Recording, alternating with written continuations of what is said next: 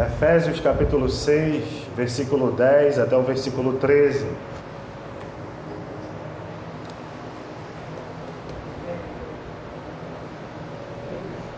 Efésios capítulo 6, versículo 10 até o versículo 13.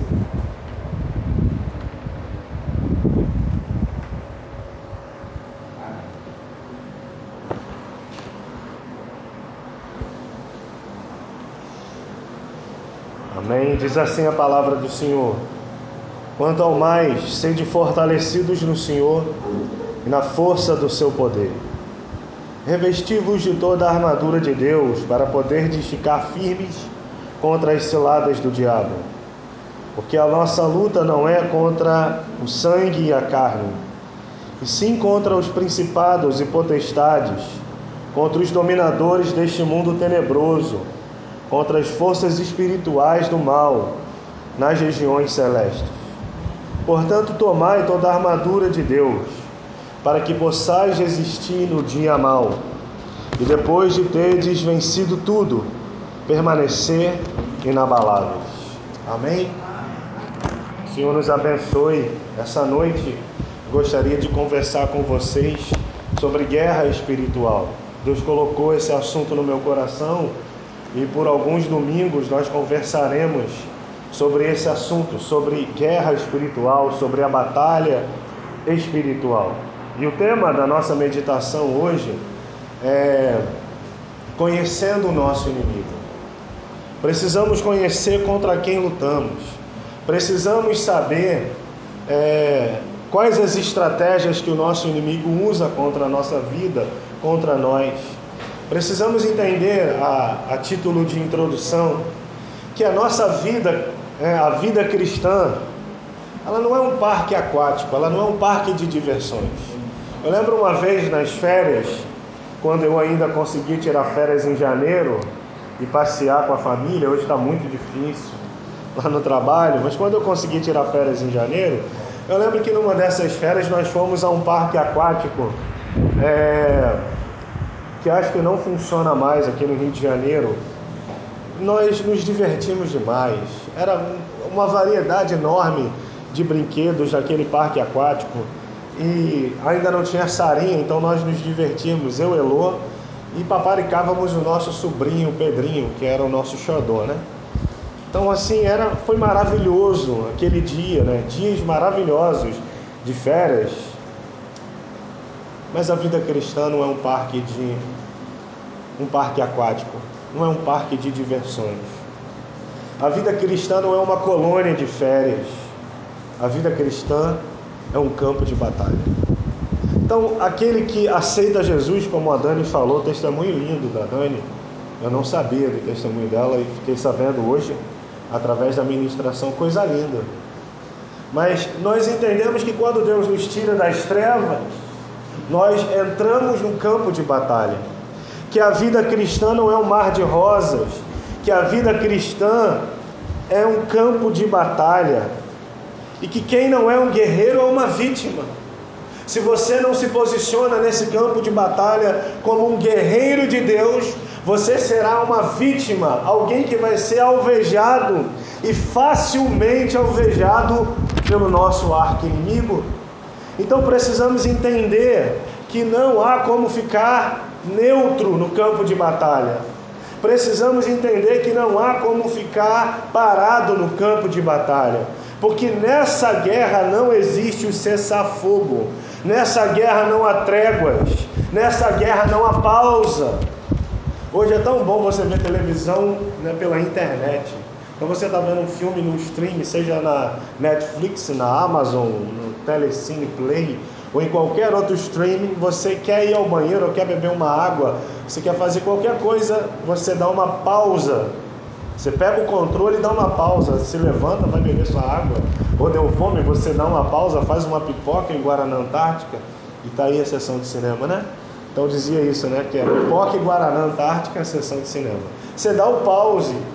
Hoje você faz assim, antes você ficava apertado, ou estava com fome, esperava o comercial, o comercial vinha, você corria. Hoje você não precisa disso. Você aperta o pause E lá em casa tem uma brincadeira com a Sarinha que é pause, que era antigamente parado, né? É, como é que é, é, é o. Você fala, para! Essa brincadeira. E ela pega o controle e, pai, vamos brincar de pause. E aí, pause.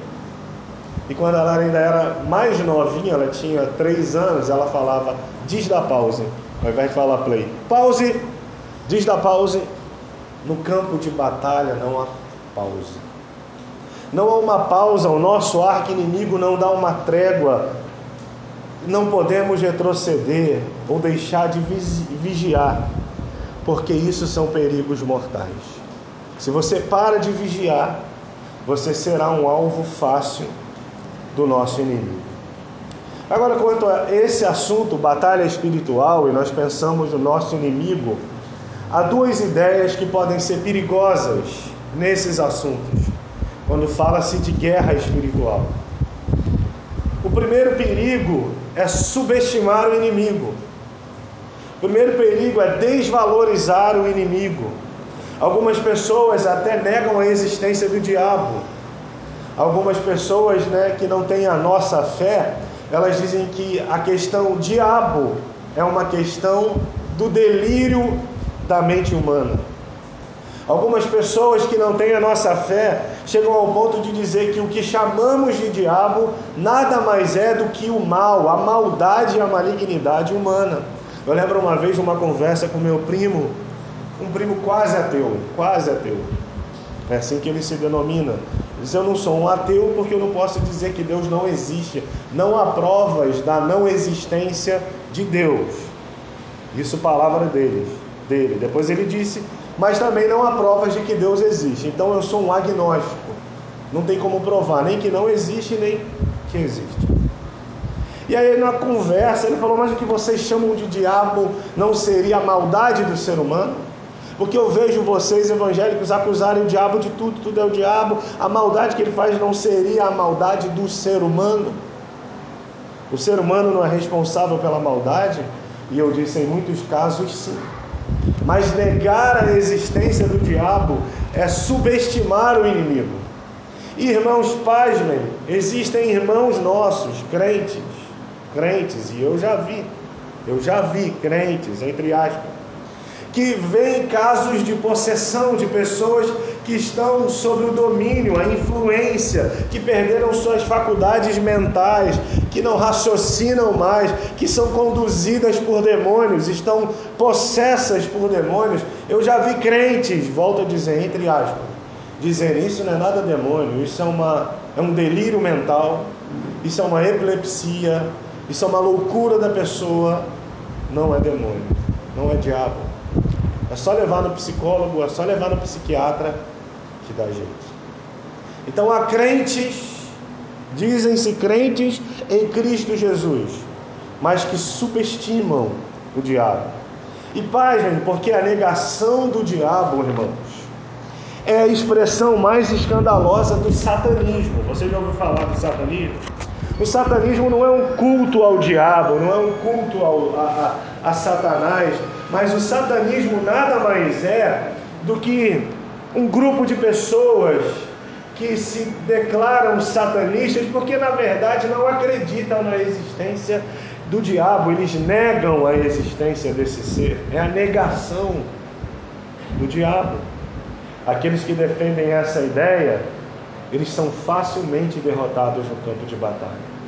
Porque tudo que o diabo quer é se esconder, é se ocultar, é não se revelar.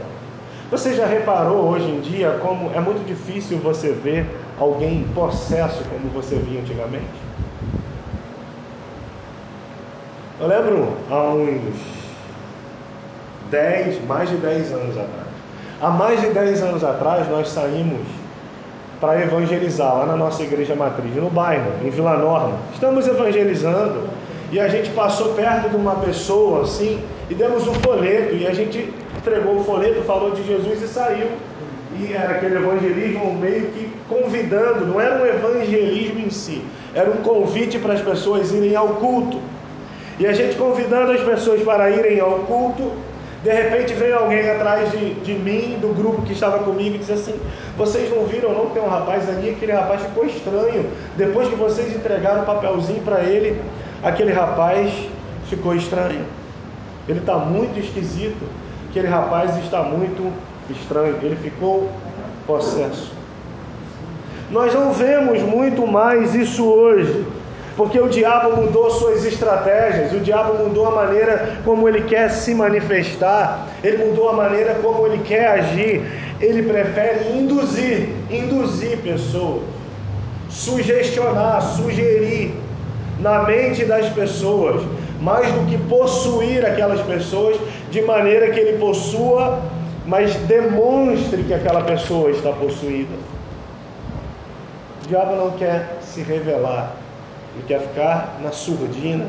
Minha avó cantava um corinho que dizia que o diabo tem sapatinho de algodão. Ele chega de fininho e você não vê.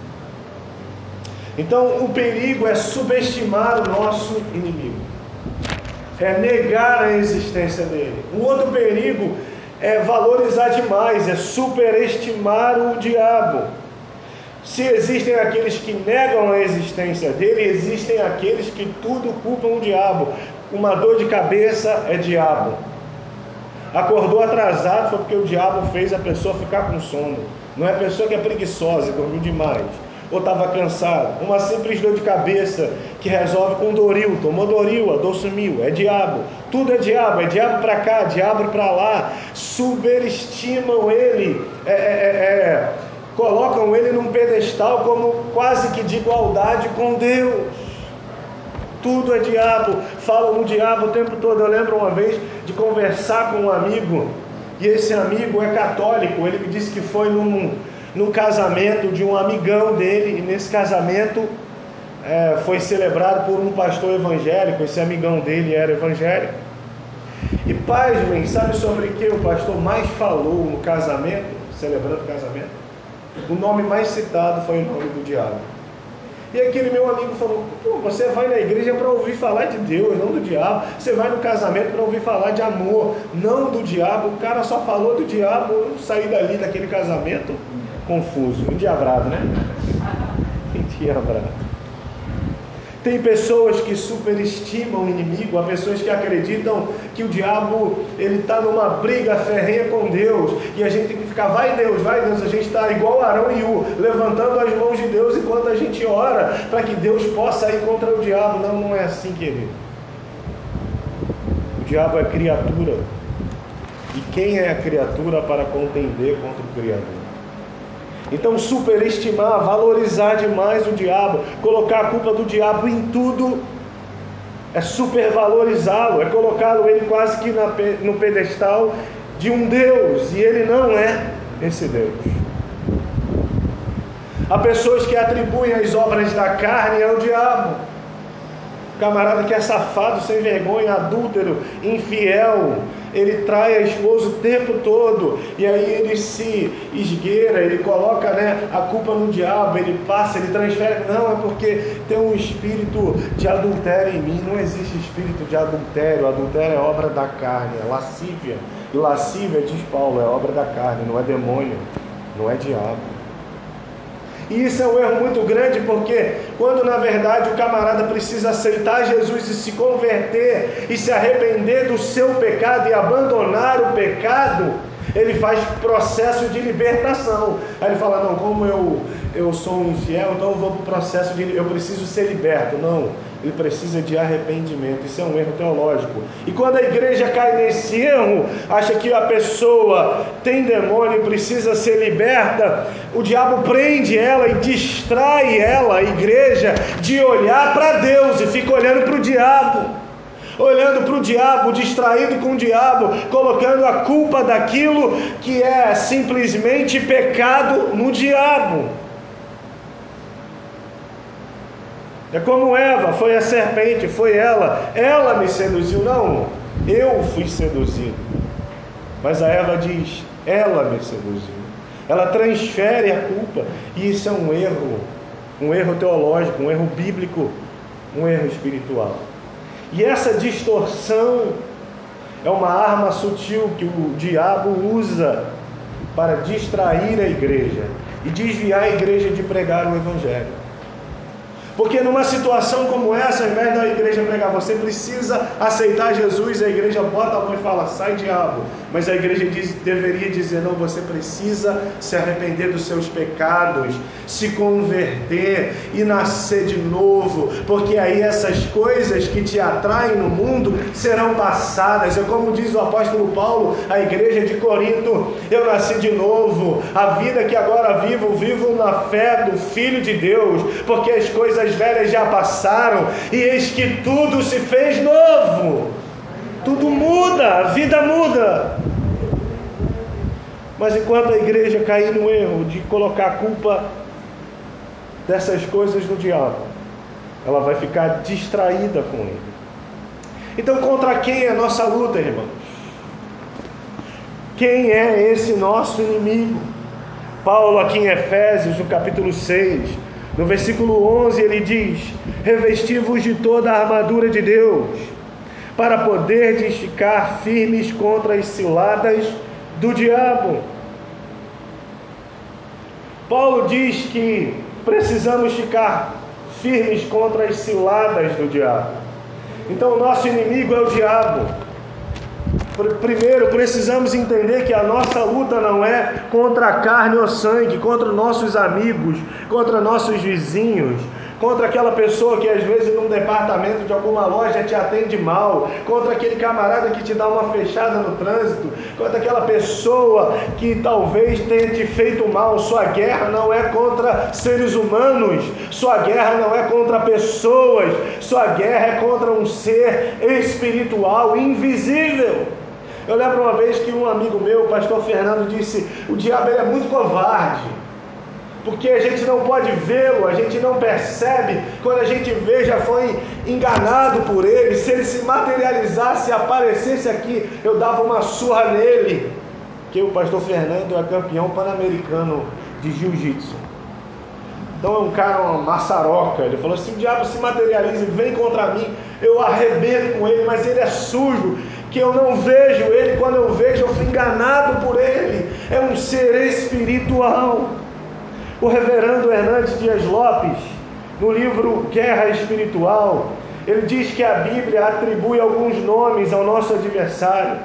E um desses nomes é Satanás, Abaddon, Apolion, antiga serpente, dragão, assassino, pai da mentira, tentador, maligno, acusador, adversário, Deus deste século, príncipe da potestade do ar, Beuzebu, demônio, espírito imundo e etc.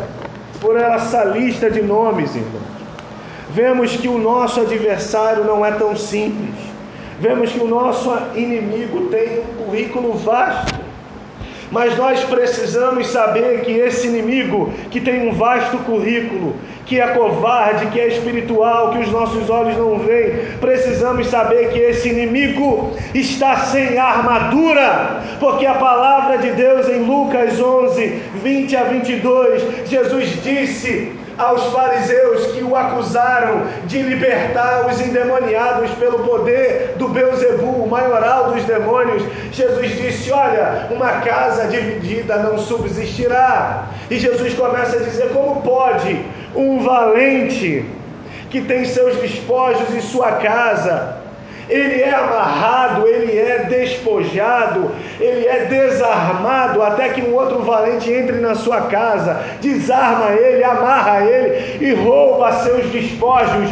Jesus estava falando dele e de Satanás. Jesus é o valente que amarrou o diabo e desarmou o diabo. E o apóstolo Paulo ainda diz, lá em Colossenses, no capítulo 2, que Jesus na cruz do Calvário despojou o diabo e todos os principados. A Bíblia diz que ele colocou eles à vergonha, desnudou, desarmou Satanás. Se ele é ardiloso, Jesus o desarmou. Ah, me ajuda a pregar, irmão, me ajuda aí.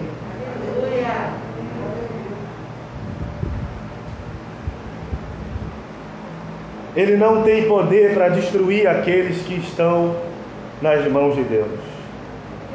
Paulo ainda diz em Efésios 6,12: Porque a nossa luta não é contra o sangue e carne, e sim contra os principados e potestades, contra os dominadores deste mundo tenebroso, contra as forças espirituais do mal nas regiões celestes. Paulo está falando como é que o quartel do inimigo se organiza.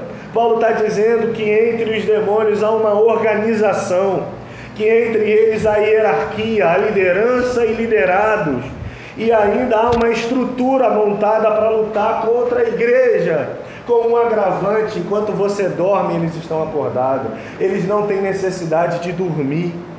Eles não dormem, eles não tiram férias, eles investigam a vida do povo de Deus, conhecem nossos pontos fracos e para cada pessoa eles têm um método diferente. O versículo 11 de Efésios 6 fala que o diabo usa ciladas, ele não tira férias. Ao contrário de Deus, o diabo não é onipotente, não é onipresente e não é onisciente. Mas ele tem demônios espalhados em todo o território do mundo. E ele investiga a gente. Lembra quando o diabo, lá no livro de Jó, aparece diante de Deus? Deus diz de onde você vem? Ele diz de rodear a terra, passear por ela. Texto fala de principados, potestades, dominadores do mundo, forças espirituais que atuam nas regiões celestiais. Eles estão espalhados por esse mundo. Mas ainda Efésios 6:11 diz que ele usa de ciladas. E a palavra cilada é a palavra no grego metodeia, que significa método, que significa também estratégia. E eu gostaria de avançar nesse assunto falando sobre quais as estratégias que o nosso inimigo usa. E a primeira estratégia que a Bíblia vai nos falar é sobre a estratégia que ele usa contra o povo de Deus lá no Egito. Em Êxodo 8, versículo 25, a primeira estratégia que Satanás, porque Faraó prefigura o nosso adversário, o diabo, Satanás. A primeira estratégia que ele usa é sirva a Deus sem sair do Egito. Êxodo 8, 25 está aqui, ó. Renan colocou para gente. Chamou o Faraó Moisés e Arão e disse: Ide, ofereceis sacrifícios ao vosso Deus nesta terra. Moisés tinha ido a Faraó e disse: Faraó, deixa, Deus mandou você deixar o povo dele sair daqui. Nós iremos ao deserto, nós vamos sacrificar e cultuar ao nosso Deus, nós vamos sair do Egito.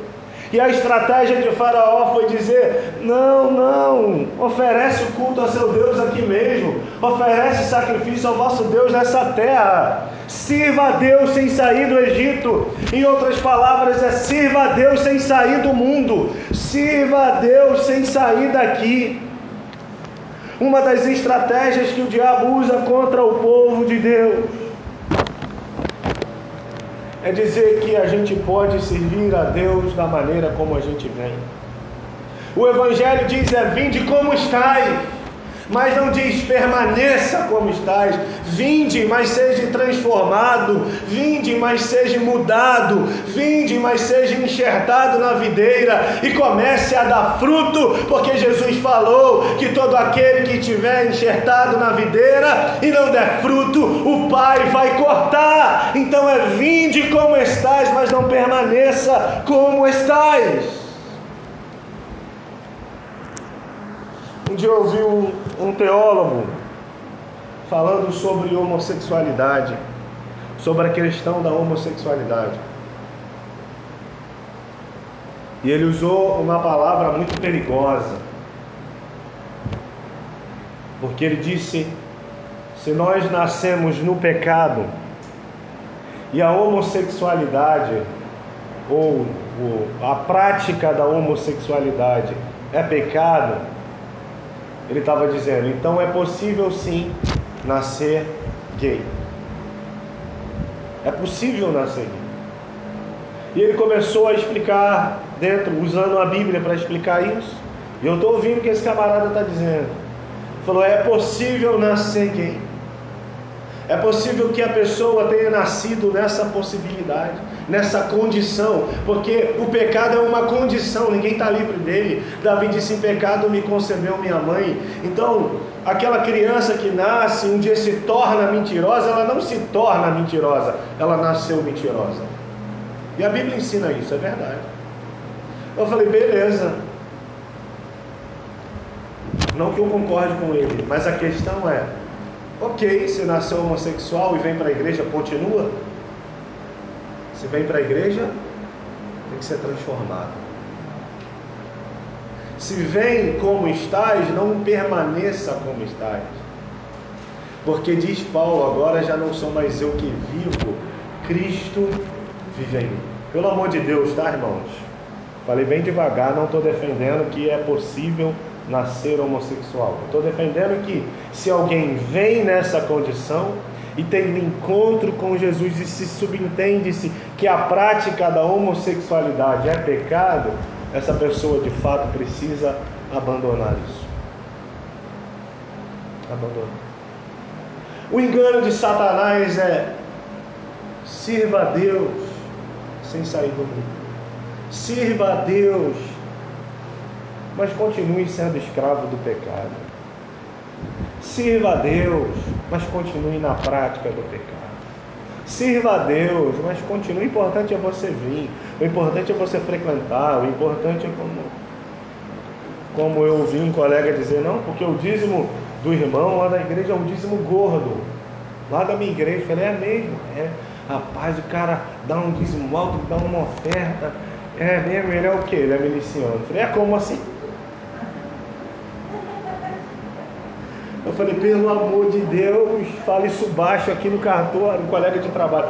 Fala baixo isso, isso vai pegar mal. Fica quieto, você não fala isso aqui no local de trabalho.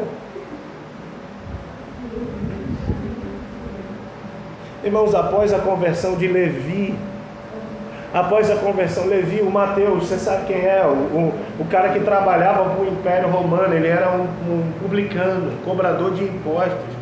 Quando ele se converte, ele diz: Senhor, aqueles que eu roubei, que eu defraudei, eu vou restituir a eles. Eu vou restituir. Quem tem encontro com Jesus muda. Quem tem encontro com Jesus vai servir a Jesus sem servir ao mundo, sem continuar no mundo, sem continuar na prática das coisas do mundo. Então, essa é a primeira estratégia que Satanás usou contra o povo de Deus lá no Egito. A segunda estratégia é saia do Egito, mas fique por perto. Coloca para a gente, Renan, por favor. Êxodo 8, versículo 28. Saia do Egito, mas fique por perto. Então disse Faraó: Deixar-vos ir para que ofereçais sacrifícios ao Senhor vosso Deus no deserto. Somente que saindo, não vades muito longe. Olha que sem vergonha. Orai também por mim. Não vai muito longe, não. Fica aqui por perto. Fica aqui na entrada aqui do Egito. Essa cilada, irmãos, é muito sutil e perigosa. E há muitos crentes debilitados, neutralizados no campo de batalha, infrutíferos, são pessoas que não conseguem ganhar ninguém para Jesus, não gera vida, não tem, manifesta o fruto do Espírito, ela não produz nada, ela é infrutífera. É uma pessoa infrutífera, que não abençoa ninguém, que não exala a vida de Deus para ninguém, que não floresce porque ela está presa a essa armadilha do inferno. Ela continua servindo a Deus, mas com a saudade do mundo danado. Uma vez eu ouvi um camarada falar, rapaz, poxa, quando eu era do mundo, ah, quando eu era do mundo, eu fazia, eu aprontava, e, aquela, e o cara tinha um prazer em falar das coisas que ele fazia no mundo. É como aqueles testemunhos. Eu matava, eu roubava, eu traficava, eu estuprava, eu fazia isso, aquilo, aí eu aceitei Jesus. O cara levou uma hora dando testemunho. Ele falou 59 minutos e 49 segundos sobre o que ele fazia no mundo. E ele termina nos últimos 11 segundos dizendo: Eu aceitei Jesus. Então a vida maravilhosa dele era lá. Ele tem saudade do mundo. É como o povo no deserto, já foi liberto do Egito, mas há que saudade das cebolas e do pepino que a gente comia lá no Egito. Os miseráveis comiam pão fresco que caía do céu. Não precisava fazer como eu, que hoje entrei no carro e rodei paciência atrás de pão. Fui para um lado, para o outro e não achava pão. Várias padarias, fui no mercado. E aí eu duvidoso, falei, vou levar um pão de cachorro quente mesmo, olhei. Olhei para a moça que veio me atender falei, dona, a senhora tem por acaso, assim, né? Vai que cola. A senhora ainda tem pão francês? Ela disse: tem. Opa, moça, isso aí é Me dá dois reais. E levei o pão francês para casa, feliz da vida. Eles não precisavam comprar pão, o pão chovia. Mas o coração deles estava onde? No Egito. Vai lá, mas não vai muito longe não. Vai, mas mantém seu coração aqui.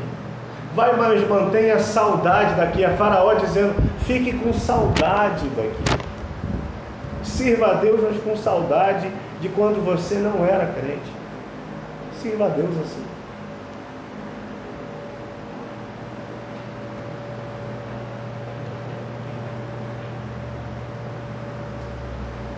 Crentes que têm saudade do Egito crentes que servem a Deus, mas sem ir muito longe do mundo, sem ir muito longe do Egito. São crentes que têm medo da consagração profunda a Deus. É gente que tem medo de entregar a vida totalmente na mão de Deus. É gente que tem medo de ouvir o convite que Ezequiel ouviu.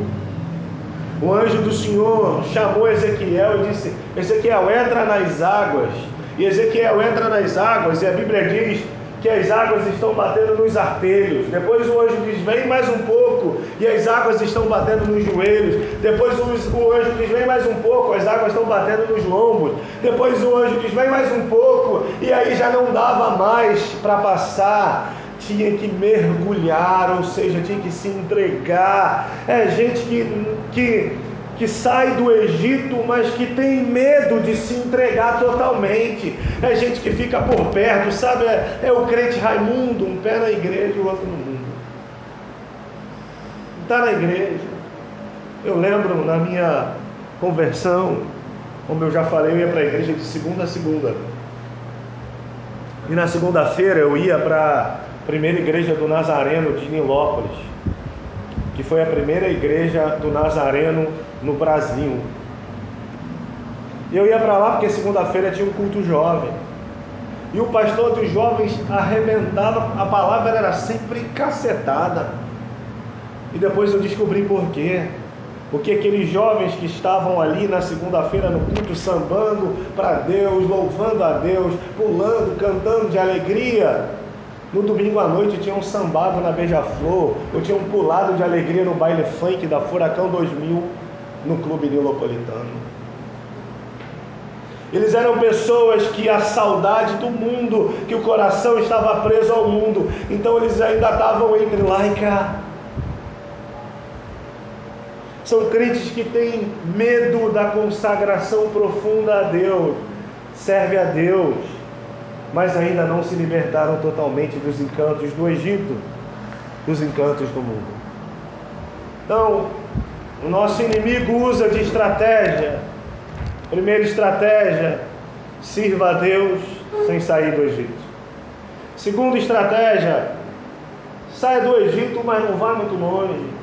Sirva a Deus, mas tenha saudade do seu passado, tenha saudade do mundo. É como uma mulher de Ló quando os anjos do Senhor vão até Sodoma e Gomorra, e você sabe que Sodoma e Gomorra tinha uma sentença de destruição, mas por causa da intercessão do tio de Ló, Abraão, Deus livra a família de Ló. Então eles estão saindo, os anjos apressam de gente, vamos embora! Vaza daqui que a gente vai destruir essa cidade. Essas cidades saiam. E aí a Bíblia diz que no meio do caminho a mulher de Ló olhou para trás por que, que a mulher de Ló olhou para trás? Ela saiu de Sodoma e Gomorra, mas o coração dela estava em Sodoma e Gomorra. A terceira estratégia que o diabo usou contra o povo de Deus, lá no Antigo Testamento, é: saia do Egito, mas deixe seus filhos aqui. Êxodo 10, versículo 10 e versículo 11. Olha o que diz a palavra de Deus. Êxodo 10, versículo 10 e versículo 11. Replicou-lhes Faraó: Seja o Senhor convosco, caso eu vos deixe ir as crianças.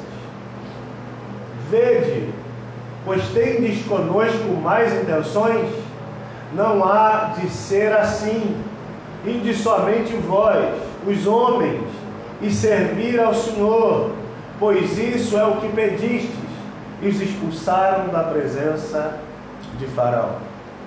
Quando novamente Moisés e Arão aparecem na presença de Faraó, Faraó diz: Deixe seus filhos aqui, vão, vai servir a Deus no deserto, mas deixe os filhos de vocês aqui, só vá os homens.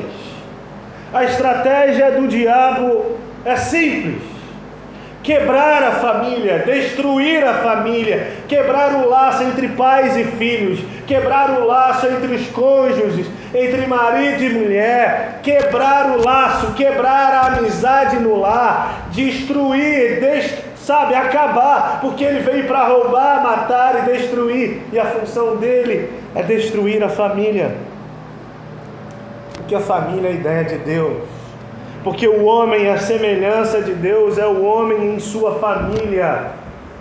Então, a, a família que é imagem e semelhança de Deus, o nosso arco-inimigo tenta destruí-la, tenta acabar, tenta dividir, tenta destruir. E ele é sutil, deixa os filhos de vocês aqui. Se ele não consegue tocar a gente, ele quer tocar nos nossos filhos. Se Ele não consegue minar a nossa fé, destruir a nossa fé, nós precisamos cuidar dos nossos filhos para que nossos filhos, ao chegarem na faculdade, ao chegarem na escola, no convívio social, não percam a fé.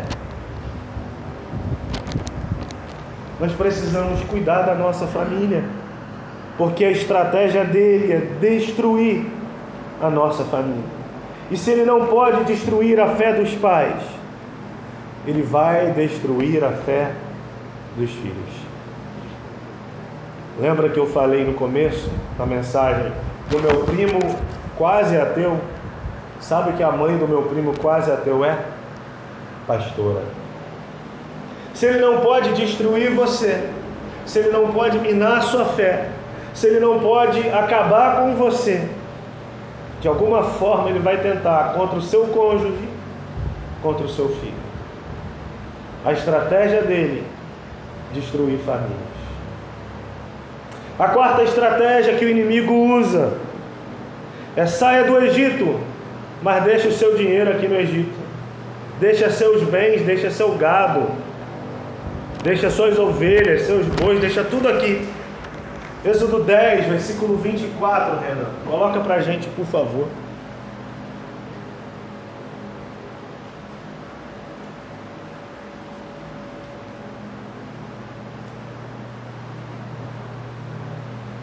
Então o Faraó chamou a Moisés e lhe disse: Ide, servi ao Senhor, fiquem somente os vossos rebanhos e o vosso gado as vossas crianças irão também com vocês. Agora as crianças podem ir.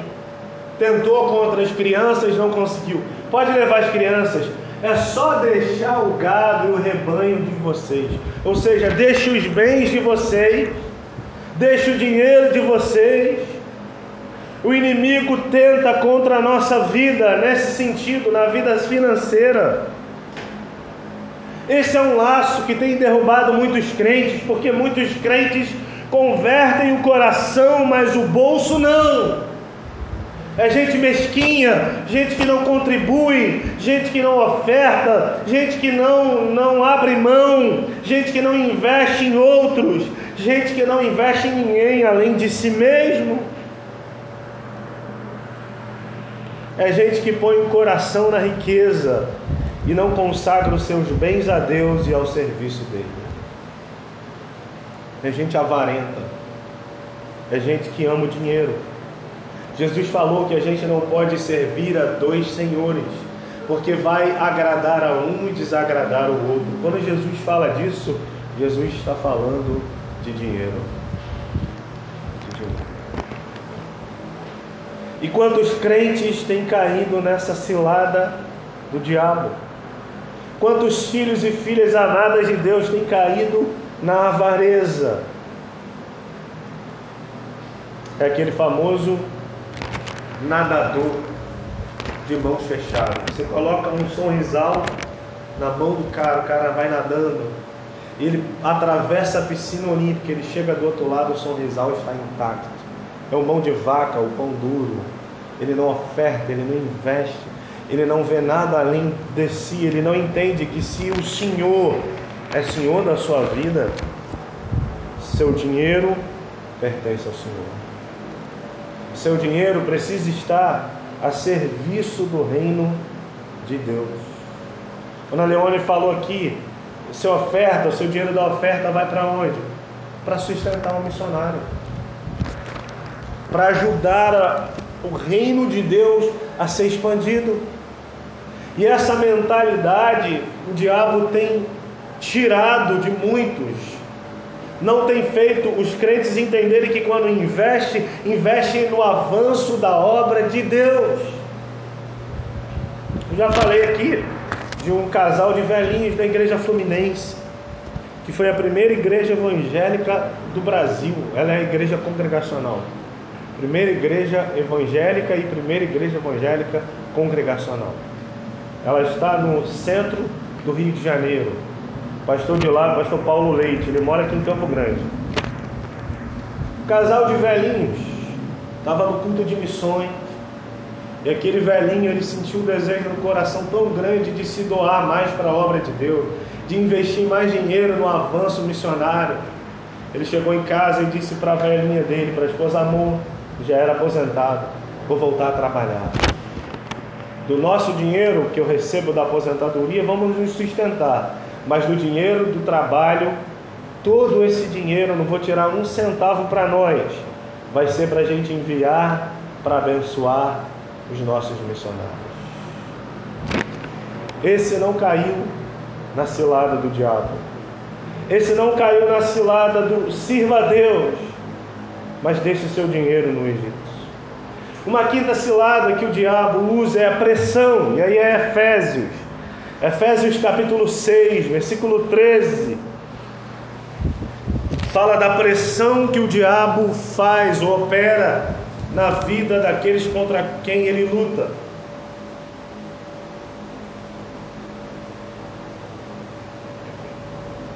Efésios 6,13 diz: Portanto, tomai toda a armadura de Deus, para que possais resistir no dia mau. E depois de ter vencido tudo, permanecer inabaláveis. Olha que o texto diz. O texto nos fala sobre o dia mau. Um dia mau virá. E que, que dia mau é esse? O que Paulo está querendo dizer sobre o dia mau? Que princípio a palavra de Deus quer nos ensinar? Precisamos entender da seguinte forma: como eu falei, o nosso inimigo ele é ardiloso, ele é inteligente, ele usa estratégias contra nós. E de vez em quando, uma das estratégias que o diabo usa é recuar. Recuar. De repente, assim do nada, para de ter luta na sua vida. De repente, assim do nada, anda tudo bem, não tem mais uma enfermidade, não tem um nada, você recebe até um aumento do patrão do trabalho, a vida começa a ficar uma maré mansa e você começa a relaxar. Já não ora com tanto afinco, por quê? Você não precisa pedir nada a Deus. Então você já não ora mais com tanto afinco. Você já não lê mais tanto a Bíblia.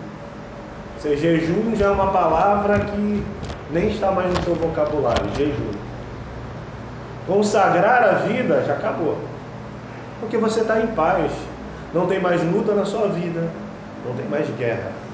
Mas é estratégia. Estratégia. Ele retira, ele recua, ele sai do campo de batalha, aparentemente. E aí a gente relaxa. A gente para de vigiar. E é nesse momento que acontece isso que Paulo falou, o dia mau. Você acorda mal-humorado. Do nada, um mau humor que se você olha no espelho e fala, você é feio, hein? Já acordou assim? Você não, né? Está azedo. Você fala, meu Deus, eu estou parecendo um limão. Estou azedo.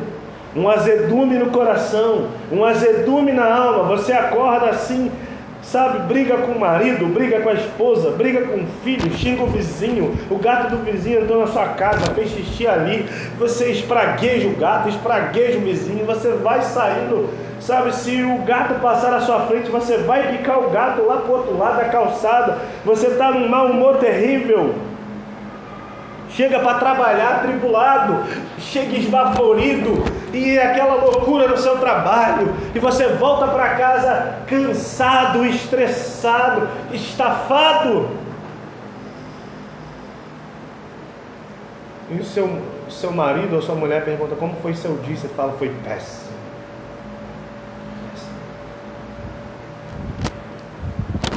O dia mal. É a pressão do diabo. Ele recua estrategicamente, mas pressiona, porque te pega desprevenido. Jesus convidou os discípulos para orarem. Os caras ficaram lá orando, Jesus se afasta, quando Jesus volta, eles estão dormindo. Jesus fala: será que nem por uma hora vocês podem orar e vigiar comigo? Jesus se afasta, Jesus volta e eles estão dormindo. Jesus repete: será que nem por uma hora vocês podem vigiar e orar? Vigiar, estar atento, porque ele faz pressão, ele finge que recuou, ele finge que não vai atacar mais, ele te dá uma falsa aparência de paz, mas ele está armando, o dia mal vai chegar. Ele vai pressionar, quando menos você esperar. Se você não estiver vigilante, ele vai puxar seu tapete.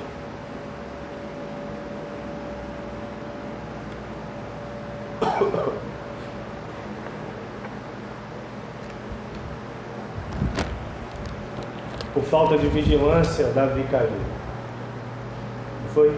Davi matou um leão, matou um urso, derrubou o gigante e matou o gigante venceu várias guerras, se tornou rei. Como rei, venceu várias outras batalhas contra os filisteus. Mas um dia que Davi não vigiou. Por que, que Davi não vigiou? Porque o texto bíblico diz lá, segundo o livro de Samuel, capítulo 11, no, na época, no período em que os reis saíam para a guerra, Davi não saiu. Samuel já começa escrevendo, era a época do rei ir para a guerra. E para onde que o rei foi? Para lugar nenhum, ele ficou em casa. Ele sobe no terraço e olha para a grama do vizinho e vê que a grama do vizinho é mais verde. E ele cai. Foi quando aparentemente parecia estar tá tudo bem, não tem luta, eu não, vou, não tenho nem que ir para a guerra. Talvez Davi pensasse, ah, já vencemos tantas vezes os filisteus, para que, que eu vou para a guerra? Não precisa eu ir, vou... não, filisteu já está derrotado. Foi nessa falta de vigilância que Davi caiu. Ele faz pressão. Em sexto e último lugar, ou sexta cilada, que o inimigo usa contra nós, é a perseverança. Ele é um inimigo perseverante. Ainda em Efésios 6,13, diz: Portanto, tomai toda a armadura de Deus, para que possais resistir o dia mal, e depois de teres vencido tudo, permanecer inabaláveis. Depois de ter vencido tudo, precisa permanecer inabalável depois de ter vencido a guerra, depois de ter vencido uma batalha contra o inimigo, o pastor Fábio, ele dizia o seguinte: sempre depois da vitória, sempre depois de uma bênção, tem uma casca de banana.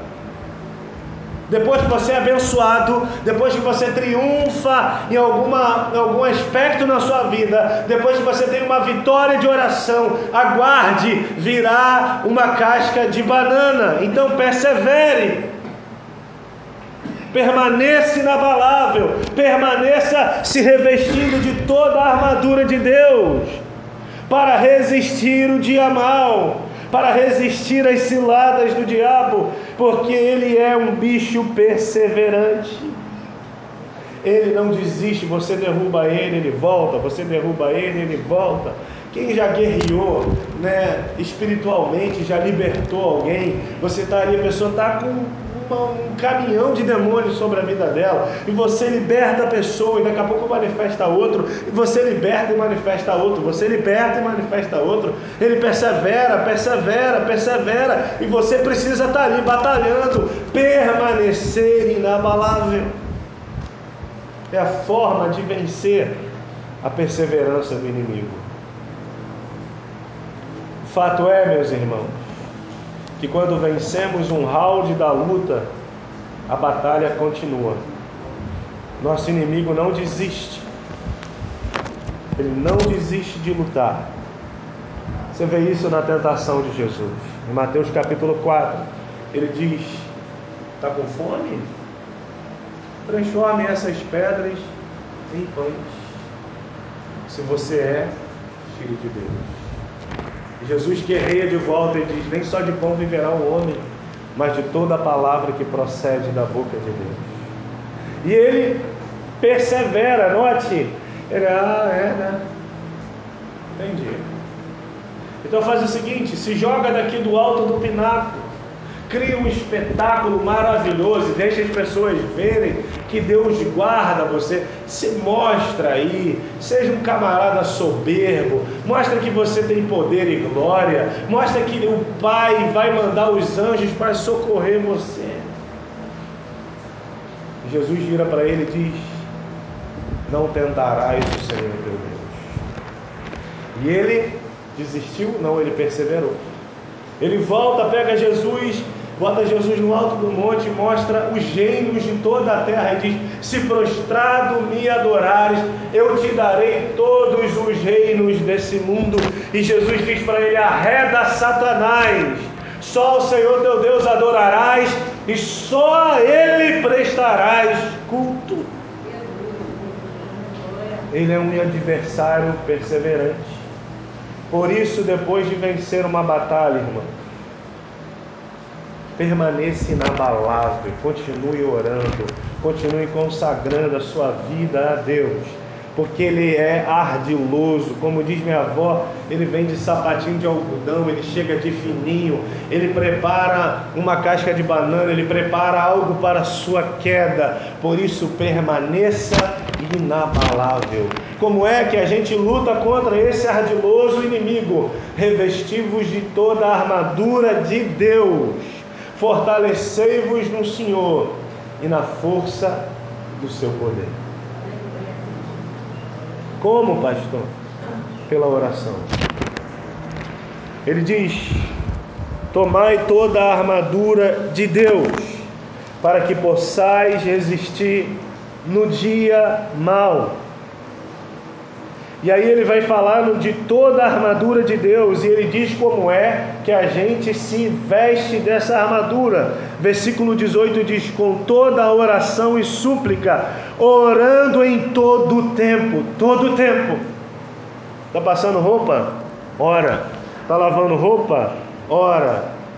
Está indo trabalhar, ora, está voltando do trabalho, ora, está trabalhando, ora. Não é parar para orar, é o tempo todo manter sua mente ligada a Deus, é não se desconectar, é manter sua vida se alimentando da videira. Lembra que você é um galho da videira, você é um ramo, você se alimenta dele. Então, como? Pela oração, é ali orando em todo tempo, é uma mente ligada à mente de Deus é uma mente conectada a Deus. É assim que você se prepara para vencer o seu inimigo. É assim que você se mantém inabalável. É assim que você permanece inabalável. É assim que você se reveste da armadura. É assim que você se fortalece em Deus e na força do poder de Deus. E eu quero declarar aqui nessa noite que o poder de Deus é o Evangelho. A palavra declara que o Evangelho é o poder de Deus.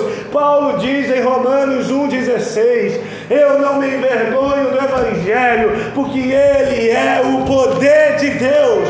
Ainda Jesus disse: Recebereis poder ao descer sobre vós o Espírito Santo, e ser-me-eis testemunha em toda Samaria, Judéia, Jerusalém e todo o confins da terra. O poder de Deus cairá sobre nós, nós seremos revestidos de poder nesses dias, porque é a promessa de Deus. Então se levante em oração na sua casa, indo para o trabalho, voltando do trabalho, está passando roupa, está tá trabalhando, está, sei lá, fazendo o que? Conecte sua mente em Deus. Não abra espaço para que o diabo semeie palavras em teu coração, em sua mente. É aquela, aquele ditado: mente vazia, oficina do diabo. Encha sua mente de oração, encha seu coração de oração, e a presença de Deus virá, o poder de Deus virá, e o Espírito Santo te renovará. Porque se temos um inimigo, temos do nosso lado um general. E o nosso general é valente. O nosso general é poderoso. Ele nunca entra numa guerra para perder. Quando ele entra na guerra é para vencer. O nosso general disse: Agindo eu, quem impedirá? O nosso general diz em algumas batalhas: Eu pelejarei por vós. É a palavra do nosso general, a certeza de que ele vai na nossa frente, e se ele vai na nossa frente, pode o inferno inteiro se levantar, mas maior é o que está em nós do que aquele que está no mundo. Aleluia! Glória a Deus! Aleluia, meu.